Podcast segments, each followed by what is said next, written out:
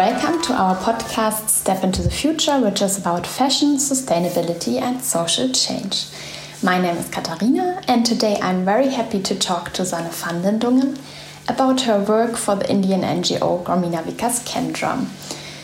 And we um, know Sanne from the Cradle to Cradle Congress in Lüneburg. And at that time, when we met Sanne for the first time, she was still working for um, EPEA Netherlands, which is an agency supporting companies to realize their ambitions in the implementation of the cradle to cradle principles. And there, in her job, um, was supporting textile companies in the development of cradle to cradle certified textiles. Um, but besides her job for EPEA, Sanne also founded a circular jeans brand called Let's Be Honest. Um, so I would say Sanne is a real expert in the field of um, circular economy and in the field of circular textiles. But um, yeah, nevertheless, um, she decided more than one year ago to move to India to work um, really on the field uh, for an Indian NGO named Grameena Vikas Kendram. And um, how and why she made this decision, she's going to tell us today. And um, yeah, but first, um, Grameena Vikas Kendram is an NGO for rural development based in the city Kadapa in the state Andhra Pradesh, which is in the southeast of India. And um, yeah, a couple of weeks ago, when I also was still in India, um, I planned to meet Sanne and her whole team. And because they have organized a trip to the cotton fields to one of Grameena Vikas Kendram's uh, project sites where the NGO is working together with um, cotton farmers. But unfortunately, we had to cancel this trip due to Corona. And yeah, that's why I'm very happy to get more insights into Sanne's work today. And yeah, welcome, Sanne. How are you and from where are you working today or in the moment in general? Hi, Katrina. Thank you for the nice introduction. Uh, I'm doing good. Uh, I'm in India, uh, in Kadapa, so that is uh, indeed southeast uh, southeast India, in the state of Andhra Pradesh. Um, so I'm I'm good. I'm fine. I have enough uh, food. We are in a very strict lockdown still, so it got extended uh, even a couple weeks more and so uh, we are we are definitely in a good place, but a bit worried about the people around us who are who are not in a good place. Uh, so we're thinking of ways how how we can maybe raise uh, some extra money for those who, who don't even have uh, enough food to eat. But uh, but we are yeah we are doing quite well I would say. Yeah, yeah I think um, there are many um, problems. Um, to worry in the moment um, about. Yeah, definitely. And but maybe um, to start this interview or this podcast, um, it would be really nice to if you could introduce yourself again and um, say everyone from where you come from, which background you have, and um, also how it came that you um, decided to go to India and um, to, decided to start working for this NGO, Grameena Vikas Kendram yeah.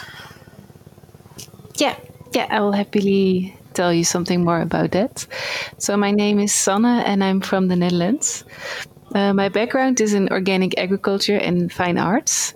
So I studied uh, mas- my I studied my, my master's at the University of Wageningen, uh, plant sciences with a specialization in nutrient management, and I did my bachelor in fine arts.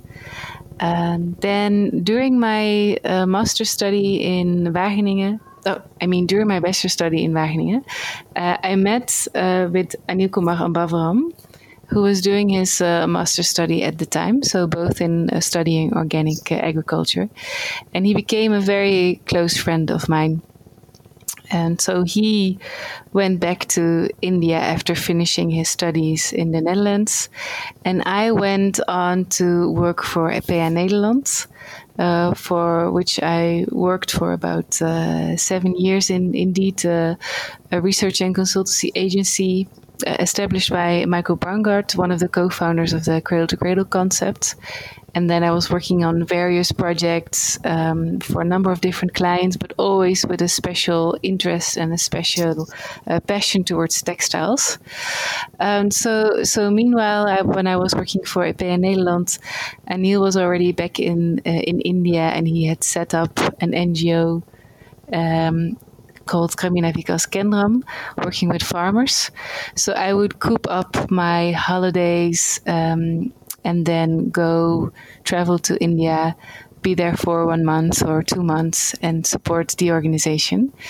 Um, so that that uh, was a very good experience and uh, that tasted like more. So a bit more than a year ago, I decided, okay, I will resign from my job at EPEA and shift to India completely. So that is that is where I am now. I uh, most of the most of my time I'm I'm in India. I um, sometimes go back and forth uh, between Netherlands and, and India, but I try to do that uh, at, at least as possible. Of course, also because of uh, CO two emissions.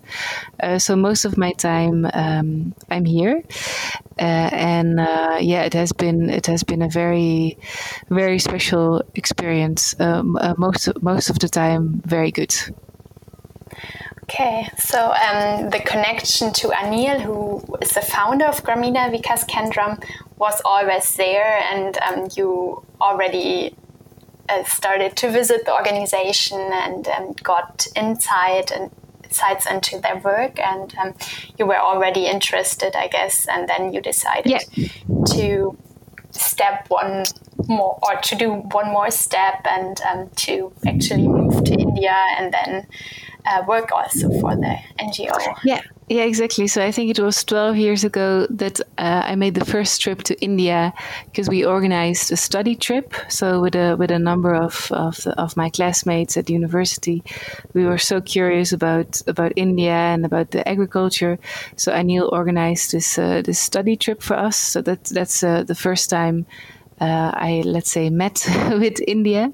And then mm-hmm. uh, for the past five years, I've been traveling to India, uh, visiting indeed the, the organization and supporting um, also from a distance. So I would work remotely from the Netherlands for the organization, and then now I'm I'm just here all the time. Cool. That sounds really interesting. Maybe you can. Um, briefly introduce or um, tell us again what um, Grameena Vikas Kendram um, for what it stands and um, what does the NGO actually do and um, by whom was it founded? Yeah, sure. Yeah, so Grameena Vikas Kendram stands for Society for Rural Development. It was originally founded in 1990, but I think the current shape and form came about, let's say, five years ago. Uh, so my friend Anil Kumar Ambavaram, he set up the organization as we as we know it uh, today. So he's the founder, and it's a hybrid organization. So we believe in creating uh, market opportunities instead of being only depending on grants. So besides running an NGO, we also have a private limited. So let's say we are an NGO social enterprise hybrid. Uh, and we run multiple projects. So one of the projects is uh, Reset, where we have uh, a project with um, tribal cotton farmers, uh, of which I will tell you more a bit later. Uh, we have a project around biomass, where we want to turn paddy straw, normally burned by farmers, into circular high quality products while maintaining soil fertility by returning part of the paddy straw back to the soil. Uh, we have a project called Hesperidin, it's about aborted sweet orange fruits. So, four out of five fruits are dropped prematurely by the tree before they reach maturity. And these small fruits are inedible, but they contain a high amount of uh, bioflavonoid called hesperidin. So we are working with smallholder farmers and women laborers who can collect these fruits and bring them to our procurement centers, and then they get cash on the spot. And especially during these COVID times that we are in now, uh, some sometimes that is their only uh, way of earning. So then they still have uh, money in hand to uh, to buy some food, for example. Uh, and uh, our last project is zero budget natural farming. Uh, that is a project supported by Andhra Pradesh government, where we are eliminating the use of uh, synthetic pesticides, herbicides, and fertilizers. And very interestingly, the project is very much focused on, like the name says, zero budget natural farming, using as as, li- as little as money as possible to run uh, a healthy and good um, crop or healthy and, and good uh, ag- uh, agriculture. Um, and then farmers are making all kinds of concoctions from on farm available. Uh, materials. So let's say neem leaves, uh, cow urine, cow dung, jaggery, pulses powder, uh, and so on. So this is in a nutshell uh, what we what we are do, but it's all around upliftment of um, smallholder farmers and trying to increase. Um, uh, increase income, increase uh, their livelihoods, um, yeah, that's that's that's what what is binding all these different projects. That sounds really interesting. So it's very like based on the farmers, and um, your work is really there in the center is the empowerment of the farmers and yeah. um, to help them to like not only to produce more sustainable, but also to yeah have a better livelihood and increase their living standard in a way. Yeah, absolutely. Yeah. And um, how is it very different from um, what you did before in the Netherlands? Uh, yeah, it's it's yes and no. So it's different in the sense that um, in the Netherlands at EPEA, I was uh, very much involved uh, with the whole supply chain, but not so much with the beginning of the supply chain. Yeah. So now, of course, we are working uh, with uh, with farmers. Uh, so we have a, a, huge emphasis on the beginning of the supply chain, but at the same time, we work throughout the whole supply chain until, for example, in in resets until finished garments and beyond. So I would say yes, yes and no. In a way, uh, I have now expanded my scope. Uh, that, that it can also include uh, farmers, and, and that of course aligns very nicely with uh, my studies uh, in organic agriculture. So now I have the full, I have the full circle for in, in my in my feeling, yeah, from seed yeah. to finished garment to recycling, is mm-hmm. now is now within our focus. Yeah that's cool. Um, very interesting step you did from like before the research side now like really into the resource farming area and um, now now you're really at the at the point of the resources where the products yeah, are coming where it all from starts where the magic is happening actually yeah. that sounds yeah, super interesting and um, maybe you can um, tell us more about the Reset Cotton project, um, because I think this is also the project uh, we, when I planned to visit you, um, we wanted to dig a little bit further into that. Yeah, yeah, absolutely. So, RESET stands for Regenerate the Environment, Society, and Economy through Textiles. Um, this project is very close to my heart uh, because indeed it's about cotton, but it's about the whole supply chain. And we work with tribal cotton farmers uh, in North Andhra Pradesh with a focus on women so these farmers are an extremely vulnerable group of, uh, of people.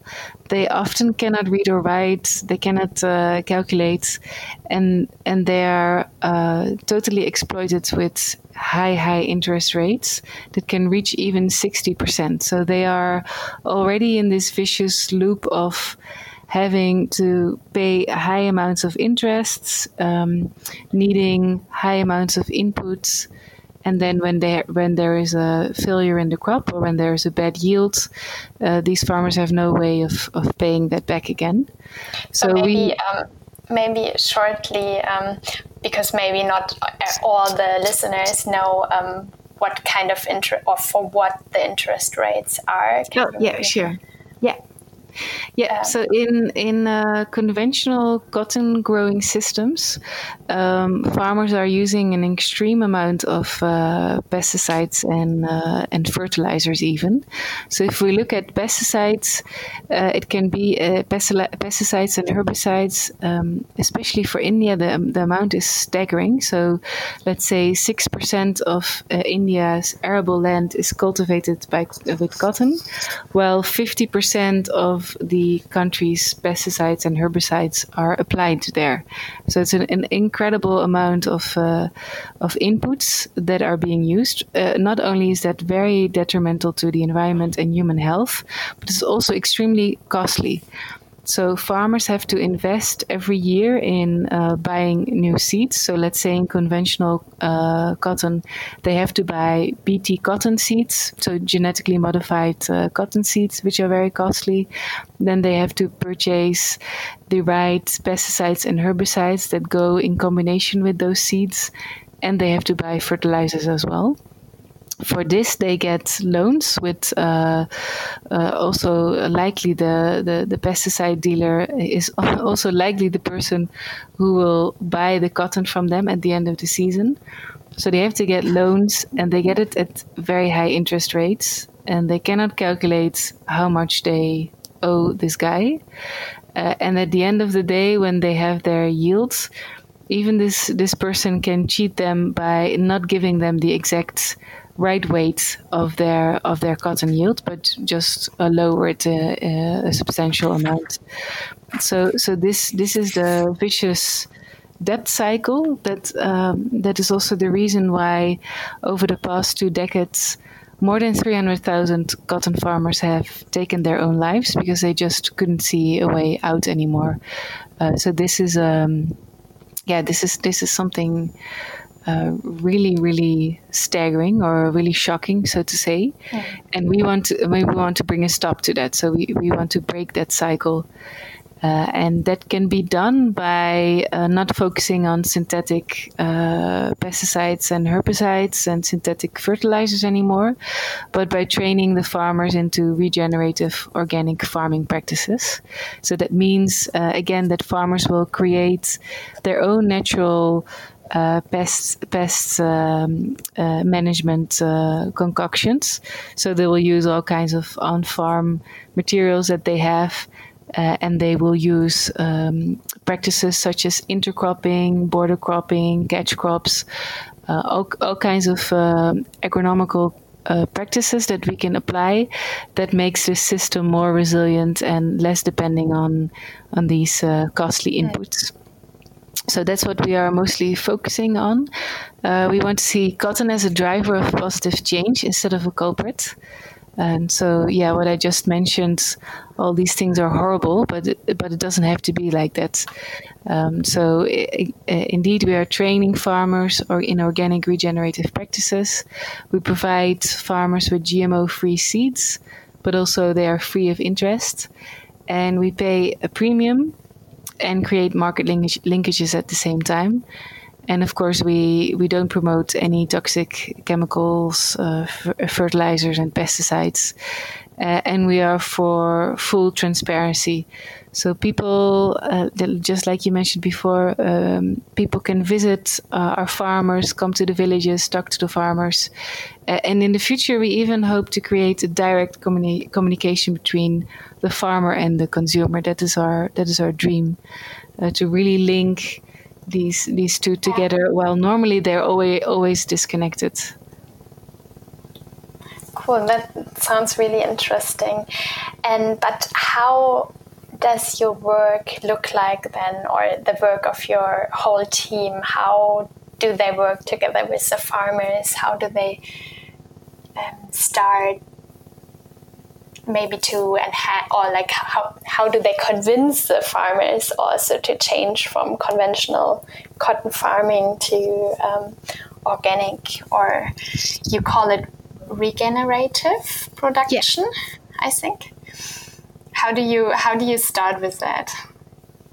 Yeah, that's that's a good question because also as you can imagine, these farmers they have been cheated their whole life.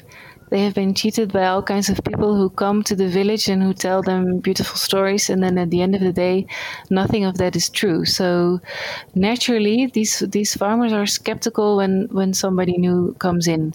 So that also means that for us, we we have to have a long breath. We have to have patience, that this that this uh, change is not going to happen overnight, and also that farmers are not convinced from day day one onwards that this is something that they want to do. So what we what we do we we are with um, a team of uh, 85 people so uh, a lot a lot of the in the projects I, I just mentioned so in, in a lot of the projects, we have extension workers who are going to the field, who are visiting farmers on a daily basis, uh, talking to them, um, sh- uh, training them, uh, but also showing showing them multiple options. So what we what we usually do in, in let's say there's a new village, we we talk to farmers and we we find if there we see, we see if there's a farmer who is more like a pi- pioneer who's willing to do this pilot with us. Uh, so then in the first year we will we will just start with let's say uh, a couple of farmers in a certain village, and then we will try it out uh, with this farmer. And then, of course, when when this farmer is successful, then the the other farmers, like his neighbors, will see if whether or not it it is working. And so, what we see is that. Um, uh, obviously and naturally, farmers only believe it when they see it. So we just have to make sure that they see it and that uh, we have enough success stories to tell. So that is how we are slowly growing. We started with, let's say, 40 farmers in the beginning, and we are now at uh, around 500 farmers and, and still expanding uh, in the reset uh, in the reset project. So this is how, how slowly we are convincing farmers that this is a that this is a possibility. Uh, of course, you have to imagine that these farmers have gotten used to using uh, the synthetic pesticides and uh, and herbicides, which is a different way of handling your crop than when you are dealing with the the natural self-made concoctions. So instead of being reactive, like let's say you see a pest in the field and you immediately want to spray, you have to be proactive. So you have to have a healthy crop that is re- resilient and that will not uh, succumb to to a pest infestation. So this is this is of course also um, a, a, change in, in mindset, and that that cannot happen overnight. So I think our our biggest asset is that we have to be patient. Yeah, of course. And I um, can imagine that in the first year, it's also very hard when they start to convert from um, conventional farming to a more sustainable farming. Then in the first year, maybe the soil is still um, in a bad condition, and um, then the yield uh, will not be that big, or um, the results are not that um, satisfying how like but mm-hmm. you said you're always uh, picking out um, one of the farmers who are who is already um, maybe working with sustainable practices or uh, who's already a pioneer doing something different than the others. Is that right? Okay. Yeah, exactly. Because it's of course it's a, it's a huge risk. The farmers we are working with, they're rain-fed farmers. They can only have one crop every year, and for the rest of the year, they're depending on that income. So cotton is a is a cash crop for them. It's providing them with uh, with their livelihood. So to gamble with that, that's of course uh, that's of course quite quite something. So in, indeed, we we we go for for the pioneer farmers who are uh, sort of open to more a bit more open to experiment, and then the other farmers can see uh, whether or not they think it it works, and then they can take that um, the decision as well. So for, for organic uh, farming, for organic agriculture, it takes three years before farmers are able to to have uh, organic certification. So also for us, for the for the reset project, we are let's say continuously in under conversion because we are expanding our um, our group of farmers uh, in our acreages so all the time we are we are adding uh, new farmers and uh, new plots of land. Uh, so we we are in in a in a in a continuous under conversion state, while at the same time, of course, over time, farmers will also reach that level of of organic certification. Okay. That is that is for us the so organic certification is for us the the basis, and then with regenerative practices we we try to do a bit more. Ah, okay. So are you then also working with the GOTS um, cotton standard, or which with which um, organic standard are you working? Yeah, so in, indeed we are um, so for the organic fiber, we are for the fiber we are working with NPOP and NOP. So that is mostly, let's say, worldwide accepted as a organic standard. And then for GOTS, so GOTS um, uh, takes it from the from the fiber onward. So GOTS would take NPOP uh, or NOP as as the starting point and take it from there. So we are definitely looking into having our ginner, which is the first step after collecting the raw cotton, uh, certified into into GOTS. Yeah. So we are also slowly, um, yeah, so slowly certifying our supply chain towards GOTS. Yeah, that's true. Yeah. Cool. That's perfect. So um, at the end, and or at some point, and then companies like Camilla can buy from your ginning unit um, directly your cotton. Yeah, yeah. For example, or or as uh, or on yarn or fabric or even garment level. Yeah. Yeah, exactly. Cool. But you earlier on you um, were also mentioning that you work um, or you have a special focus in the reset project um, on tribal cotton farmers. Can you maybe um, further explain that? How did that come, or how, yeah, how you work with um, tribal women? Yeah, so so the reason we we uh, went for uh, or we, we wanted to emphasize on tribal cotton farmers is because these farmers are indeed um, very vulnerable. So they're they're uh, in many ways they are uh, not treated in the same way as uh, as the let's say the non-tribal farmers. So we felt that if if we want to do something that creates an impact, and if we want to see cotton as the accelerator of positive impact, then we have to work with those communities that need it most. And in our opinion, that that, that were the tribal cotton farmers, and then in the tribal cotton farmer community, it's again the the the women who are uh, most vulnerable. So that's why we decide to focus on on women tribal farmers. Cool. Yeah, that's a very important um, topic in India, I think. Yeah, and it is. Yeah. What I have heard, um, there are also often not that many self-employed women farmers um, at all. Mm-hmm. Yeah. How so? How um, do they start with you, or do you just um, pick out the women farmers in the villages and try to work with them, or how how do you initiate um, the working project process with them?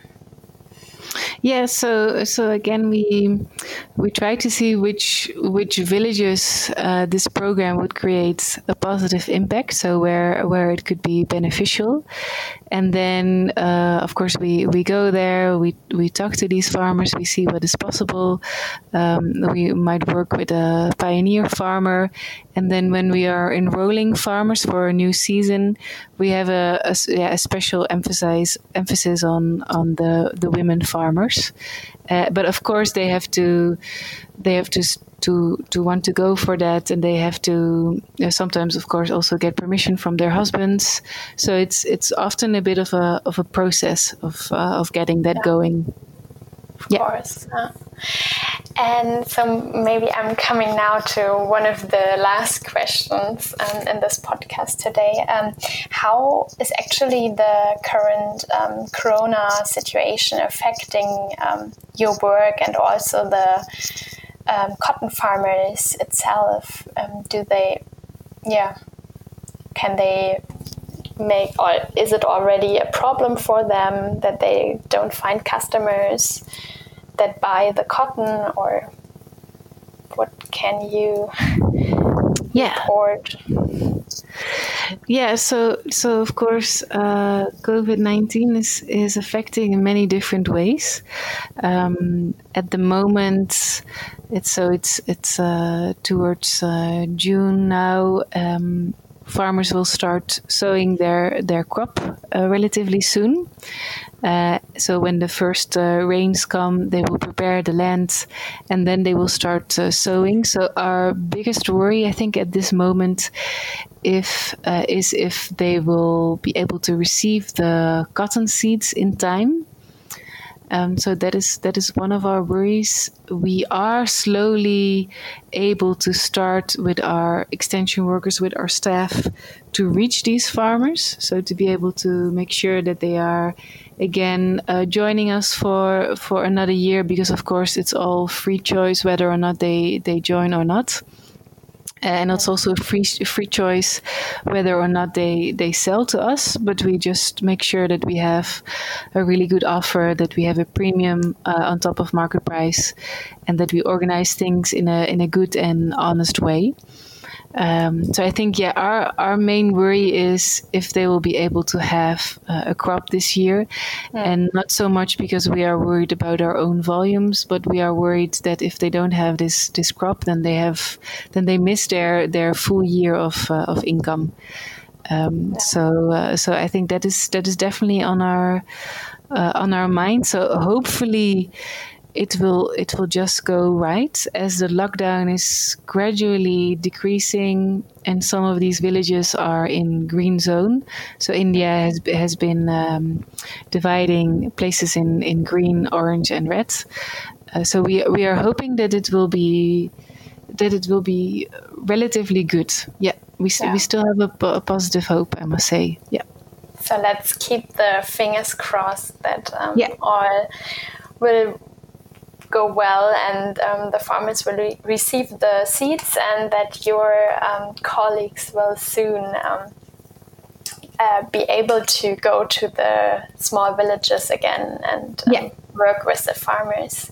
Yeah, yeah, and then at the same time, oh sorry, then at the same time, of course, because it's um, uh, it is a, a, the start of a new season uh, it also means that the reserves of, let's say, last last year or last season are pretty much gone for these farmers. Yeah. So we are. Uh, I just now, for, for the first time in my life, I've been asking family and friends if they can make a small donation, so that we can, like, at least buy buy vegetables, oil, rice, to make sure that that they can uh, bridge this um, this this um, this time where a, a, lot of the reset farmers or even their neighbor farmers they just don't have even enough uh, food to eat.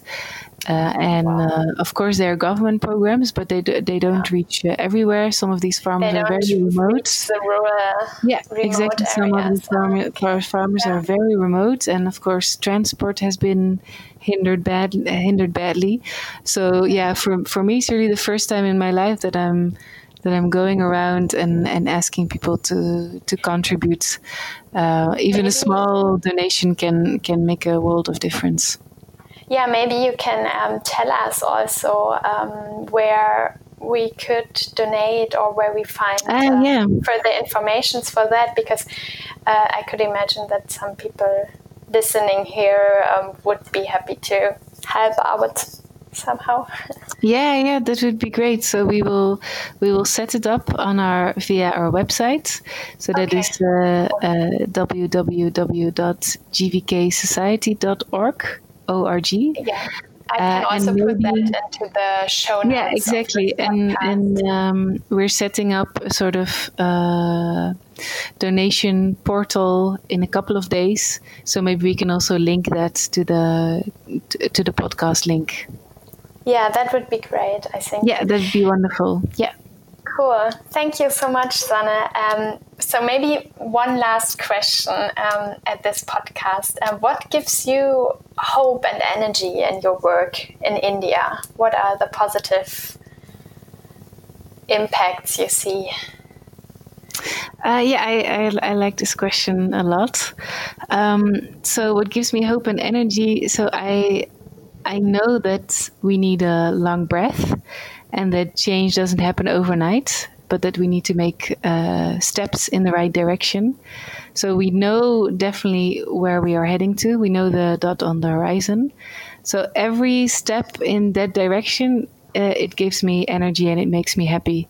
Even though sometimes these steps are seemingly very small, uh, if I when I'm making these steps, when we are making these steps, and we feel like this is this is heading towards where we want to be, that yeah that really makes me makes me very happy. And that is that that is happening on a daily basis. So on a daily basis i'm i'm getting happiness and energy from the from the work i and we are doing.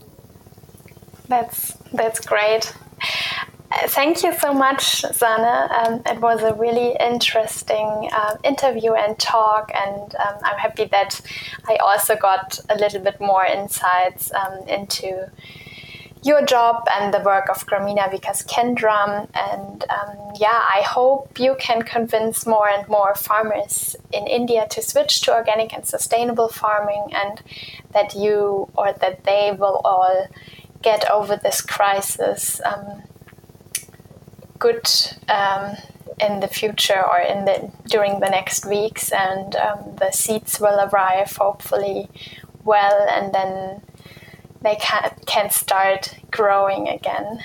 And yeah, thank you so much. I hope you enjoyed listening to this episode. We are happy if you follow our podcast, Step into the Future, through our website, Spotify, or iTunes, and um, recommend it to your friends. Thank you, Sanne. Thank you. It's really a pleasure. Thank you so much. Yeah. Bye.